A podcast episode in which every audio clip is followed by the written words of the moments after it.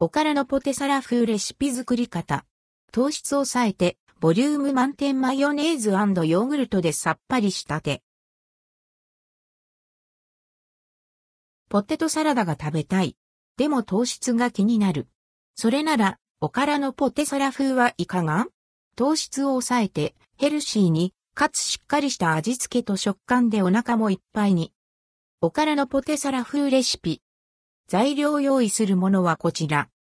おから 100g きゅうり2分の1本ベーコン2枚、ゆで卵2個、マヨネーズ大さじ3無糖ヨーグルト大さじ2、塩胡椒適量。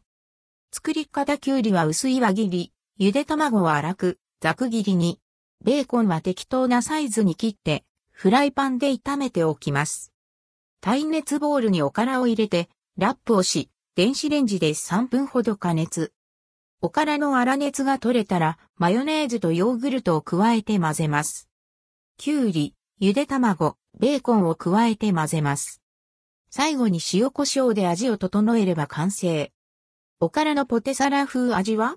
ふっくらふわふわのおからがマヨネーズとヨーグルトをまとってしっとりした口当たりにジューシーなベーコンの油や卵の味もしっかり染み込んでいます。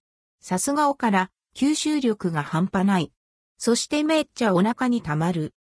なお、ベーコンをツナ缶に変えるとよりあっさりとしたダイエット飯になります。コーンやブロッコリーなど野菜をたっぷり入れても美味しいですよ。